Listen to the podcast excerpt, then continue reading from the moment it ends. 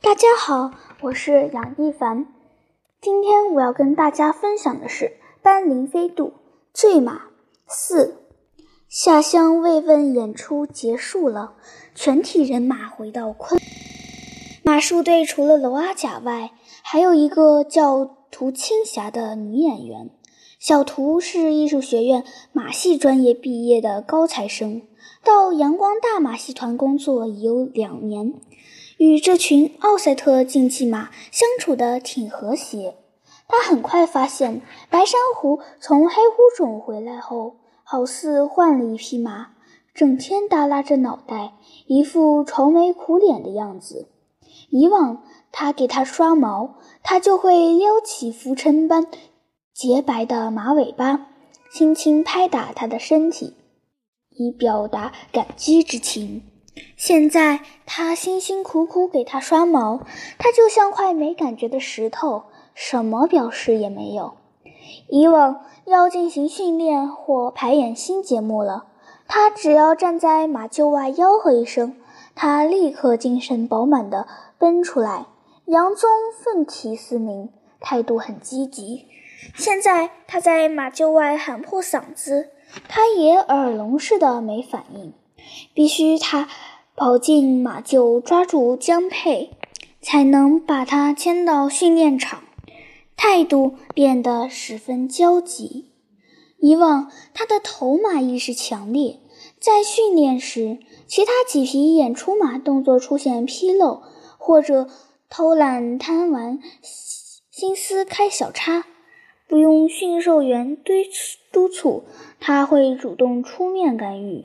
鼻孔打着响鼻，发出威严的嘶鸣，进行严厉的警告，迫使调皮捣蛋者乖乖就范。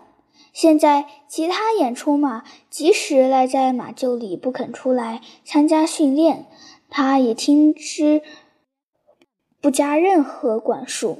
训练时，有的马走错了步子，队形乱得一团糟。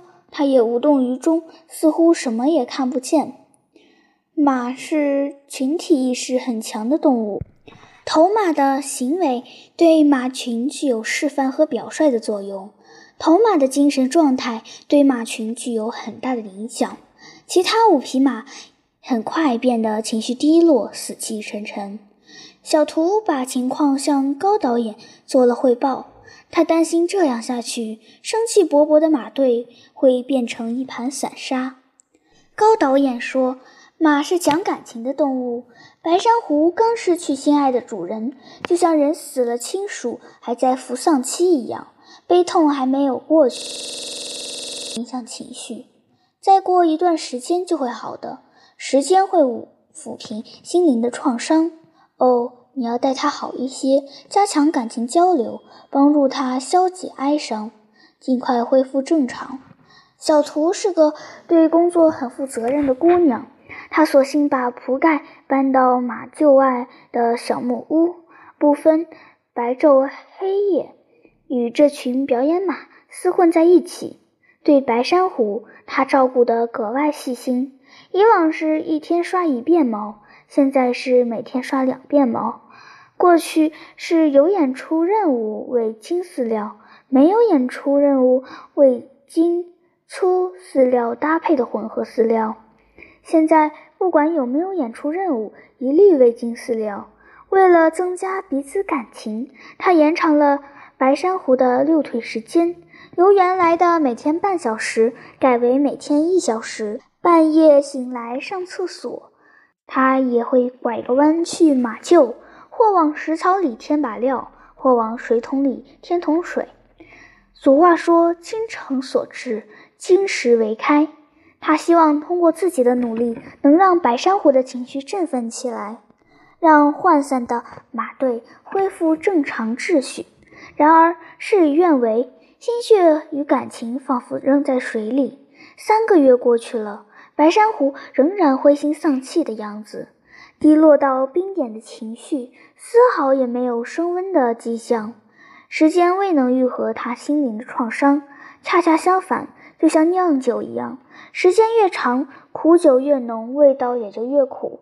有好几次在舞台上演出时，演着演着，白珊瑚突然就停下来了，像痴呆马似的站在舞台上发愣。马队正在排列对称的队形，或者群马正在表演马布迪斯科时，马队表演是个整体。他停下来不演了，其他马想演也演不成了，队形排列立刻就散了架，由此造成舞台秩序混乱，发生多起乱场事故，观众颇有微词。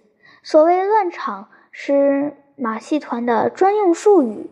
是指由于驯兽员指挥失误，其他原因，动物演员在舞台上不听使唤，胡乱闹腾，将节目演砸了。这样下去当然不行。高导演亲自出面，当白珊瑚再次在训练场不听使唤、消极怠工时，他将它拴在柱子上，严加训斥。马是有灵性的动物，马犯了过失。主人厉声呵斥，往往就能让马明白做错了什么，从而改正缺点，并修正自己的行为。高导演用鞭子抬起马的下巴，人眼瞪马眼，人眼射出两道极其威严。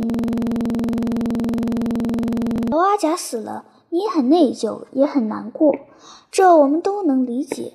可事情已经过去四五个月了，你还这样颓眉不振，这也实在太过分了吧？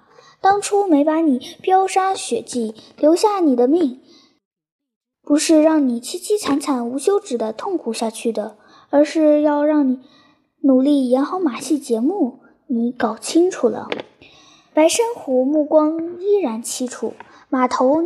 扭转去，显示对这套说教丝毫不感兴趣。高导演火了，挥动马鞭，啪的一声抽在马耳朵上，吼道：“你这个不知好歹的东西，你是要跟谁过不去呀？你再不好好参加训练和演出，我就用鞭子抽烂你的屁股！不不，我要把你扔到虎笼里去喂虎。耳朵是马身上的敏感部位。”赶车的人都知道，当马懒惰、疲倦时，抽一下马耳朵，马立即会惊跳起来，精神亢奋地拉着车狂奔。可以这么说，鞭抽马耳朵对马而言具有振聋反聩的警醒作用，牛身上却失灵了。马鞭抽中耳朵的瞬间，它也惊跳嘶鸣，浑身肌肉绷紧，马眼闪闪发亮，好像真的把魂给抽醒了。但数秒钟后，却又垂手默立，眼睛也恢复到黯然神伤的状态。更让高导演没想到的是，自打抽了马耳一鞭，白珊瑚就再也不肯吃东西。把马最爱吃的麦子炒得香喷喷，捧到他嘴巴前，他闻了闻，便把头转开去。每天他只喝一点清水，其他什么都不吃。请兽医来检查，查不出毛病，显然他绝食了。高导演听到汇报说，脸色气得铁青，咬牙切齿说：“鸟为食亡。”没听说过什么动物愿意守着食物饿死的。我看他能坚持多久？两天过去了，白珊瑚没有进食。第三天，它已饿得头昏眼花，走起路来都摇摇晃晃了，仍拒绝进食。它已无法进训练场，当然更不能登台演出。它总是有气无力地站在马厩西南角，默默眺望远方。马眼里有一种。望眼欲穿的期盼，他所面对的方向就是去往黑狐冢的方向，换句话说，就是埋葬娄阿甲的地方。高导演再也沉不住气了，一匹价值六万美元的奥赛特竞技马绝食身亡，不仅会给阳光大马戏团带来经济损失，传扬出去后。也会成为马戏界的笑柄，成为人家闲聊时的笑料。有句俗话叫“唯马首是瞻”，意思就是马群里有一匹领头马，其他马都望着这头马，头马奔跑就跟着奔跑，头马躺卧就跟着躺卧。更让高导演坐卧不安的是，现在头马白珊瑚绝食了，其余五匹马虽然没跟着绝食，却也不愿意接受训练和登台演出了。马戏团顾名思义就是用马来表演的剧团。按照辞海的解释，马戏是由马术演变而来的。马是人类最早驯化的家畜之一。考古证明，马进入人类生活的历史起码可以追随到一万年前的新石器时代。很长一段时间，人们以马代步，以马拉车，以马扶运货物。车有马车，兵有骑兵。运输东西有马帮，连象棋上都有八面威风的马。马在人们日常生活中扮演着重要的角色。骑马、驯马、养马、育马成为流行职业。马匹有优劣，技巧分高低，遂形成专业马术表演者。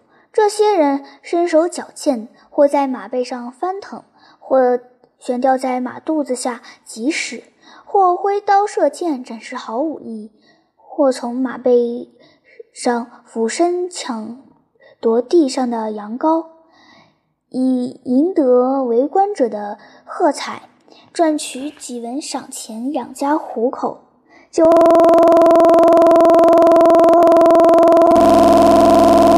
生厌恶之心，为。笼略看重，为在激烈的市场竞争中站稳脚跟。有些机灵的马术表演者便开动脑筋，除马之外，另驯养猴子、黑熊、小狗、山羊、八哥、鹦鹉等动物，依据他们的特长，做一些令人惊讶或令人赞叹或令人捧腹的动作，穿插在马术表演中。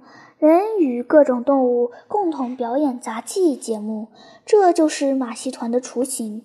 可以这么说，马是马戏团最重要的动物演员，不可缺少的角色。一个大马戏团节目单上没有马表演的节目，没有马术表演，就等于没有传统，没有正宗的字号，没有金字招牌，是很煞风景的事。没办法，只有请欧阳花贝出面帮忙。娄阿甲还活着的时候，经常带着七白珊瑚到镇池边兜风，有时还把白珊瑚带回自家小院玩耍。白珊瑚与欧阳花贝也很熟悉，也许欧阳花贝能规劝白珊瑚放弃愚蠢的绝食念头。高导演把情况跟欧阳花贝说了一遍，欧阳花被轻声责备道。你不该朝他大吼大叫，更不该用鞭子抽他的耳朵。娄阿甲从小把他养到大，从没有动手打过他，也舍不得骂他，比宠女儿还宠他。他的自尊心可强了。有一次，阿甲到北京开会，半个月后回来，早晨去上班，同以往一样，他还没走到马厩。白珊瑚就兴奋地挥挥嘶鸣，奔到院墙门口，马蹄不停地抛踢木门，摆出迎接主人到来的姿态。偏偏这个时候，有人喊阿甲去办公室，甲来不及进马厩，拐了个弯去办公大楼了。等他中午开完会后再去马厩，白珊瑚动气了，躲在马厩角落里不出来。阿甲跑过去叫他的名字，他也面壁而立，不予理睬。阿甲又气又好笑，也没有办法，只好陪笑脸好言哄劝。三天后，他那张马脸才阴转晴。我要是早知道他这般德行，我也不会去抽他的耳朵。高导演懊恼地说：“现在后悔也晚了，所以只有来求你帮忙了。”我试试看吧，欧阳花贝说。我也没把握，只能尽力了。拜托了，你也是马戏团的人，这是组织上交给你的一项特别任务，你一定要帮我解决这个棘手的问题。高导演恳求道。当天下午，欧阳花贝就来到马厩。白珊瑚鬃毛凌乱，满脸憔悴，因为绝食的他，瘦的身上的肋骨一根根突兀出来。见到他，他慢慢走过来，马脸磨蹭他的肩膀，感情依然显得很亲密。可当欧阳花被抓起一把香喷喷的麦子时，白珊瑚却把头扭开了。他揪住配角，将麦麸往马嘴里塞。他虽然没有用力挣扎，但马嘴闭紧，不肯妥协。他不管三七二十一，将淡咸水半湿麦麸搓成细条，糊在马齿与马唇间，强制喂食。他闭着眼睛一动不动，任他摆布。可当他一松手，他就使劲摇晃马头，把粘在唇齿间的麦麸通通甩掉。他好像还嫌吐得不够彻底，马嘴在草地上擦了又擦，把唇齿间没有擦干净的麦子屑里抹得干干净净。欧阳花贝有点气馁，可又不甘心就这样败下阵来。想了想，跑回家去，从橱柜里翻出一件娄阿甲身长生前经常穿的花格毛呢休闲装，还取了娄阿甲的遗像，又回到马厩里。他先把那件花格毛呢休闲装展现在白珊瑚面前，白珊瑚把嘴吻伸过来闻了闻，失神的马眼突然像萤火虫似的闪亮。身体瑟瑟颤抖，挥发出悲切的嘶鸣。马的嗅觉十分灵敏，毫无疑问，白珊瑚从这件旧衣服上闻到了十分熟悉的气味，一种生生死死都无法忘怀的主人的气味。解剖学表明，许多哺乳动物大脑里都会有一个气味记忆库。生命过程中，所有的接触与体验都会转化为气味信息，储存在气味记忆库里。亲朋天敌、善恶美丑、是非曲直，都分门别类贴上了气味的标签。气味记忆库又与大脑皮层和的情感区域紧密贯通。一旦闻到了某种气味，立刻会有响应的情绪反应，喜怒哀乐、欢愉凄愁、甜蜜悲苦，尽在其中。接着，欧阳花贝又举起了遗像，娄阿甲这张照片照得很清晰，双目炯炯有神，嘴角凝瞳永恒的微笑。白珊瑚一步跨到照片前。鼻孔呼呼喷着粗气，马脖子弯曲扭动，朝着遗像做出交颈撕磨的动作。对马来说，交颈撕磨是最亲昵的社区举动。只有从小养大并关爱备至的马，才会对主人这般缠绵。一向是平面而没有质疑的，再传神的遗像也代替不了活生生有血有肉的人。白珊瑚的马脸触碰到的是没有命、没有感觉、冰冷冷的玻璃相框，可他仍不断做出交颈撕磨的姿势，四肢马蹄急促地踢蹬着地面，透露内心的激动。刻骨铭心的思念，生死相随的依恋。白珊瑚啊，白珊瑚，你知道吗？他临死前留下的最后一句话，就是要我们别难为你。他要你活着，你懂不懂？他虽然到另一个世界去了，可我相信他的眼睛永远在看着你。你不吃东西，你不参加演出，整个马队都被你搅乱了。你不仅仅是在糟蹋你自己的生命，你也是在践踏他对你的信心和爱。这样做，你对得起谁啊？欧阳花贝说的很恳切，说的很动情，触动了丧父的悲哀，眼泪止不住的夺眶而出，声音哽咽，抽抽泣泣。哭得十分伤心。白珊瑚围着欧阳花贝转圈，马眼泪花闪烁，一会儿亲吻那件花格毛呢休闲装，一会儿用马脸磨蹭她的头发，看得出来，浸在同样的悲伤之中，眼里流的是同样的泪，心间滴的是同样的血。他不会说人类宽心的话，他只能用身体语言给予他无言的慰藉。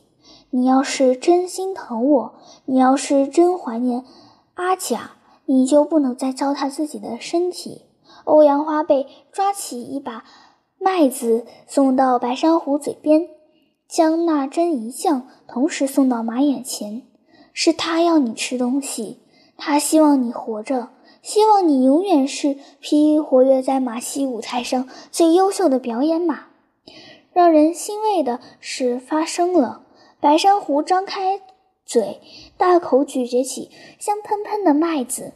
一场史无前例的动物绝世斗争，顷刻间烟消云散，化为乌有。